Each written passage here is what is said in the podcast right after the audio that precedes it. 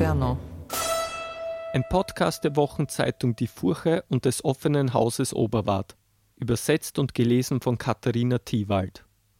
Gesang 31. Bei den Riesen, die sich auflehnten gegen die Götter. Im nächsten Tal war nicht ganz Nacht und nicht ganz Tag, da hörte ich ein Horn, das laut geblasen wurde, so laut, dass jeder Donnerschlag dagegen klingen wird wie heiser. Ich drehte meinen Kopf ein wenig nur dorthin, da war es mir, als sehe ich eine Vielzahl hoher Türme, und fragte Mein Meister, was ist denn das für eine Stadt? Wenn du näher hinkommst, sagte Vergil, wirst du gut erkennen, wie stark die Wahrnehmung dich trügt. Damit dir all das nicht so spanisch vorkommt, das sind keine Türme, sondern Riesen. So drang ich durch die dicke, dunkle Luft und der Horror wuchs. Furchtbare Riesen überragten mit der Hälfte ihrer Körper ganz wie Türme den Rand, der hier den Abgrund wie ein Kreis umgibt. Sicher gut hat die Natur entschieden, als sie die Kunst, Geschöpfe dieser Art zu schaffen, aufgab, um Mars, dem Kriegsgott, diese Killer wegzunehmen. Einen der Giganten konnte ich schon erkennen. Sein Gesicht erschien mir lang und ganz massiv, alle anderen Knochen entsprachen ganz den Maßen, nicht einmal drei Friesen hätten prahlen können, sie reichten ihm zum Haaransatz, vom Hals zum Nabel waren's locker sieben Meter.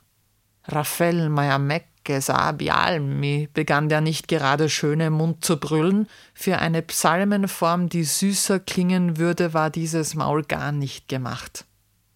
Bleib bei deinem Horn, du dummer Geist, sagte mein Meister und an mich gerichtet, er klagt sich selber an, denn das ist Nimrod, der die dämliche Idee vom Turm zu Babel hatte. Komm, lassen wir ihn stehen, denn jede Sprache nimmt er wahr wie wir die seine und kein Mensch versteht ihn. Ich deponierte eine Bitte bei Vergil. Wenn's möglich ist, dann würde ich gern auch einen Blick auf Briareus werfen dürfen, von dem man sagt, ihn könne man nicht messen. Er antwortete, Du wirst Antheus sehen, nicht weit von hier, er wird uns auch zum Grund von allem Bösen führen. Der, den du sehen willst, liegt weit von hier entfernt, gefesselt und genauso groß wie dieser hier. Wir gingen weiter daraufhin und kamen zu Antheus, der gut und gerne sieben Meter, den Kopf nicht mitgerechnet, aus der Grotte ragte. Servus du, du hast in Libyen gelebt, das Scipio für Rom erobert hat. Von Löwen hast du dich ernährt so um die tausend, und wenn du an der Seite deiner Brüder, der Titanen, in deren großen Krieg zum Kampf gegangen wärst gegen die Götter, dann, wie manche noch zu glauben scheinen, wäre der Sieg euch Erdensöhnen zugefallen. Bring uns runter und rümpf mir drüber nicht die Nase, wo Frost den Fluss Cocytus überzieht. Der da, Dante, kann dir geben, was hier sehr begehrt ist, er kann dir in der Welt noch Ruhm verschaffen, er lebt und wird's noch länger tun, drum bück dich und verzieh die Schnauze nicht. So redete mein Meister. Der Riese streckte schnell die Arme aus und packte ihn mit Händen, deren Kraft schon Herkules einmal zu spüren kriegte. Zu mir sagte Vergil, Komm her, dass ich dich halten kann. Dann machte er aus sich und mir ein Bündel. So wie Bolognas schiefer Turm von unten wirkt, wenn eine Wolke ihm entgegen drüber zieht, so schien Antheus mir, dem ich beim Runterbeugen zusah.